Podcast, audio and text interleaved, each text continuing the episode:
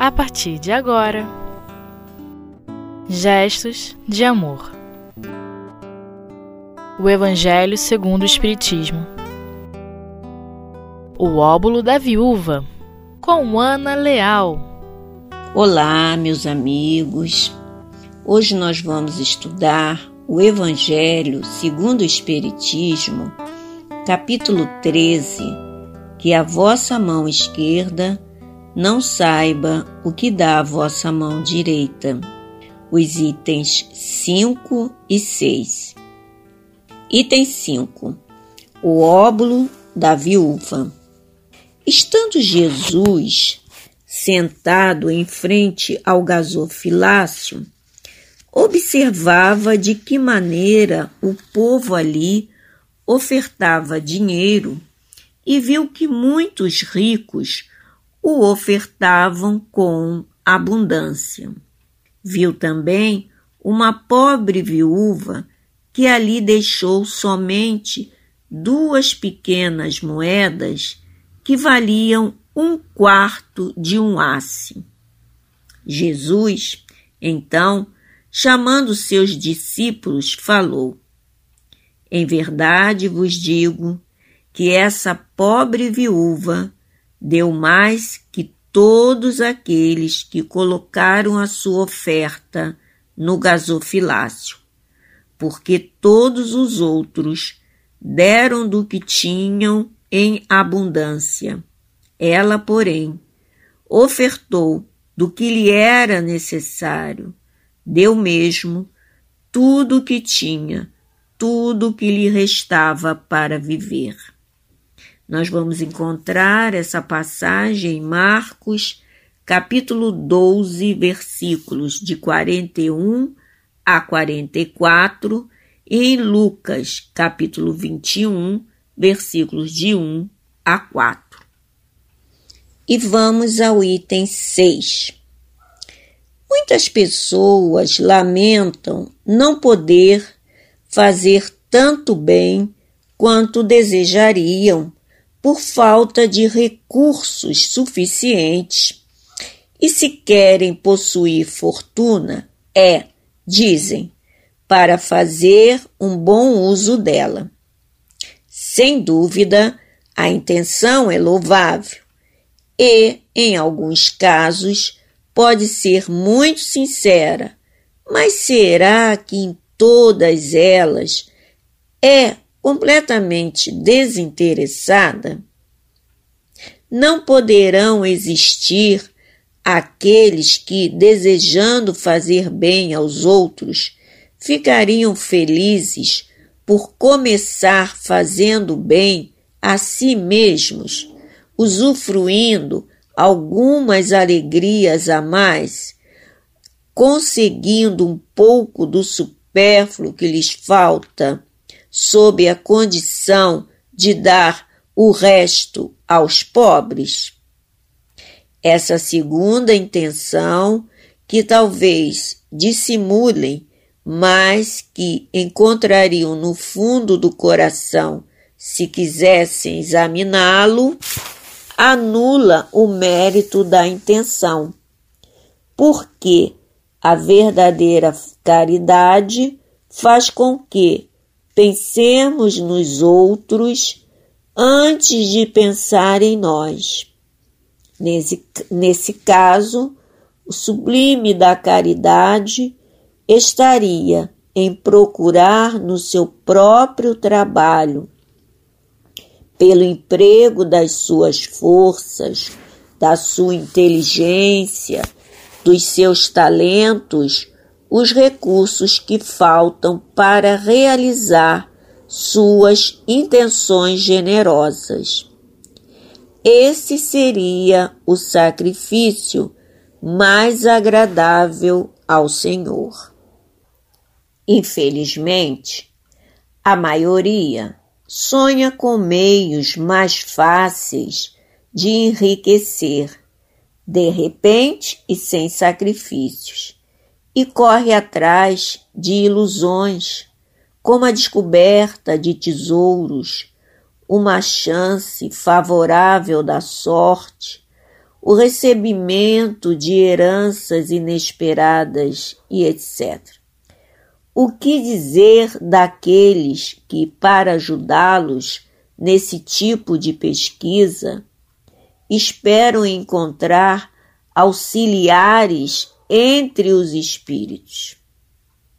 Evidentemente, não conhecem nem compreendem o objetivo sagrado do Espiritismo e ainda menos a missão dos espíritos a quem Deus permite que se comuniquem com os homens.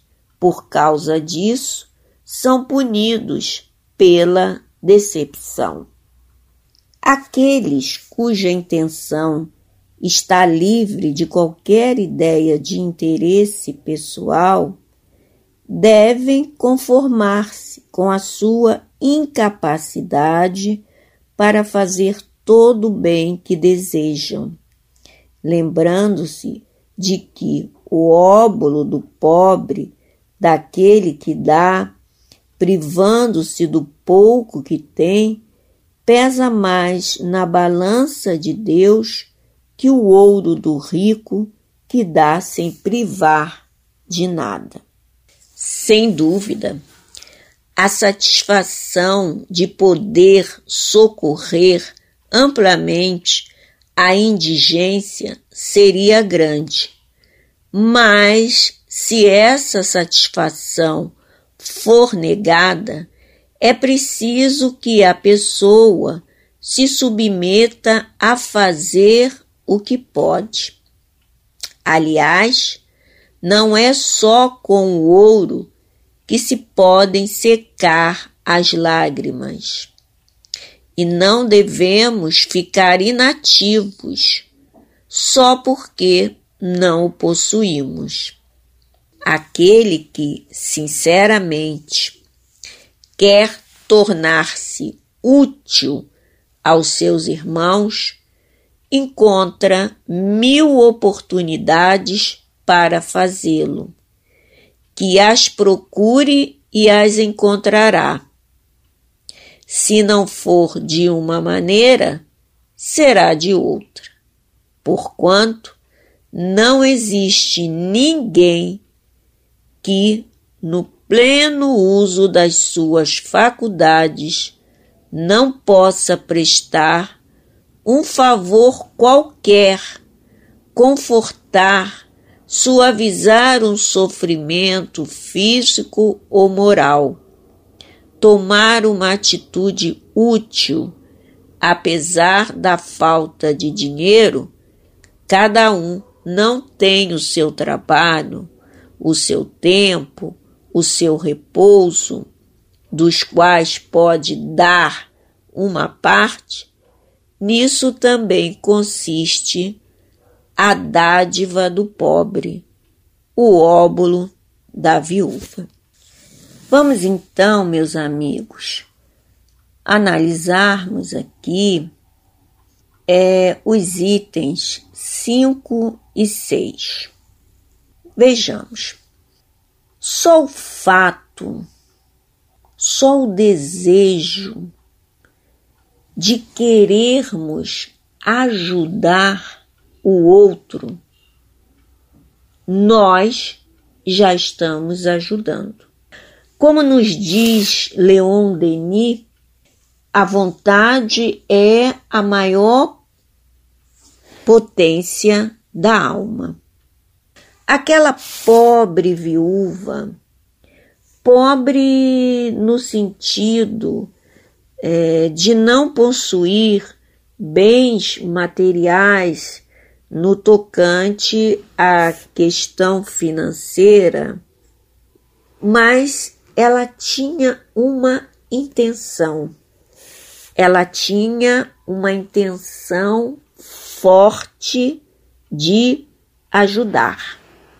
Mas aquelas moedas que ela coloca ali no gasofilácio, na realidade, é, não tinham praticamente nenhum valor.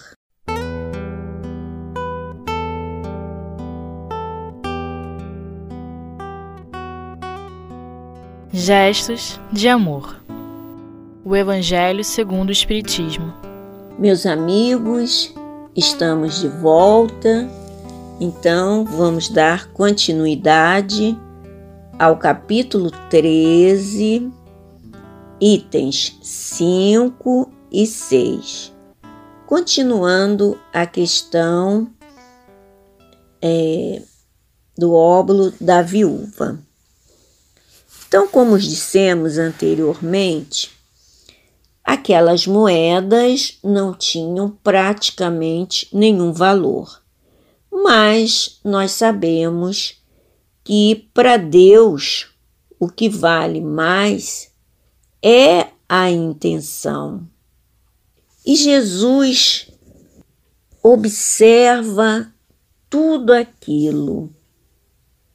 Por isso ele disse é, aos seus discípulos que ela deu muito mais que os outros, porque o que vai valer na balança de Deus é o sentimento e não a quantidade. Os outros simplesmente depositaram moedas no gasofilácio.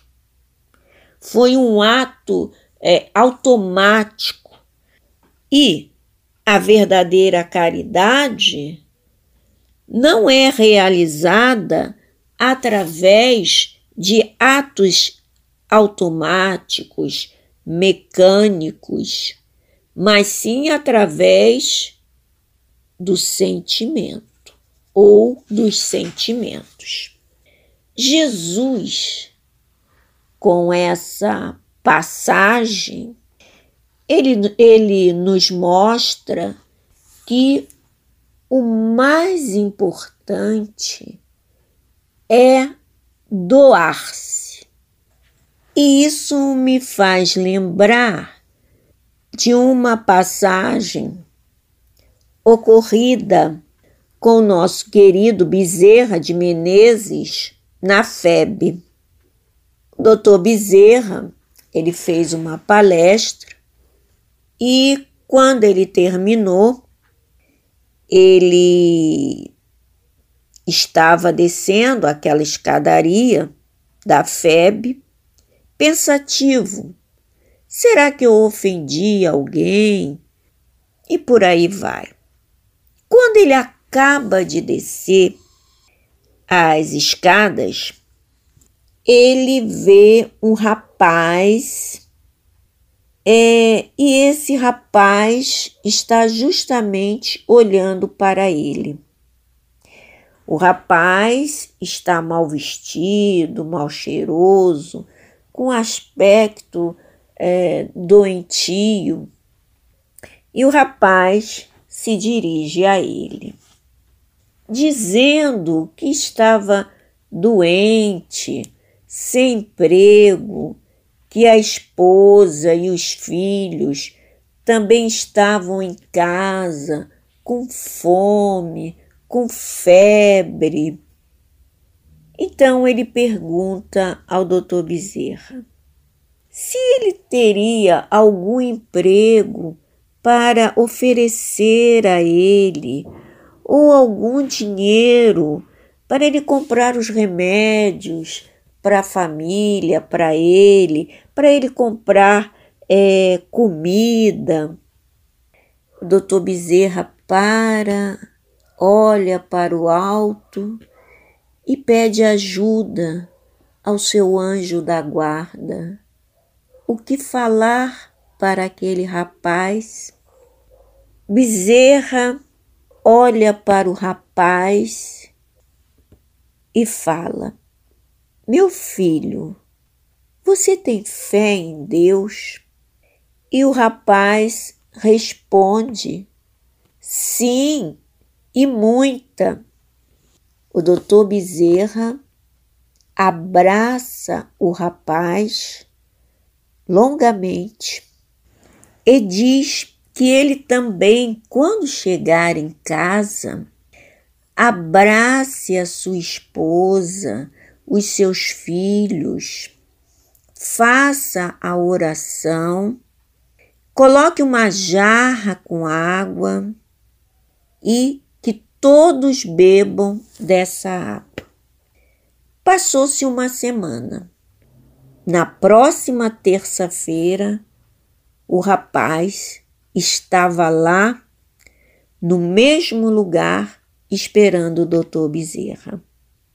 Mas desta vez ele estava é, com uma fisionomia boa, com uma aparência boa, com a roupa direitinho. Ele então se dirige ao doutor Bezerra e diz que é, ele estava ali para agradecer, né? Eu vim agradecer ao Senhor, já estou empregado, e quando eu saí daqui aquela noite, eu fiz exatamente o que o Senhor mandou. E todos nós nos sentimos alimentados e dormimos a noite toda e no dia seguinte não tínhamos mais febre e uma semana eu consegui um emprego. Numa emoção muito forte, o doutor Bezerra abraça aquele rapaz num forte abraço fraternal e com muitas lágrimas. Vejam, meus amigos, o instrumento de caridade naquele momento foi o abraço.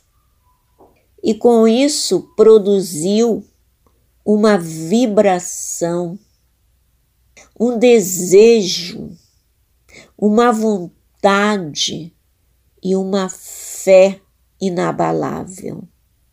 Naquele momento, Bezerra se doa integralmente.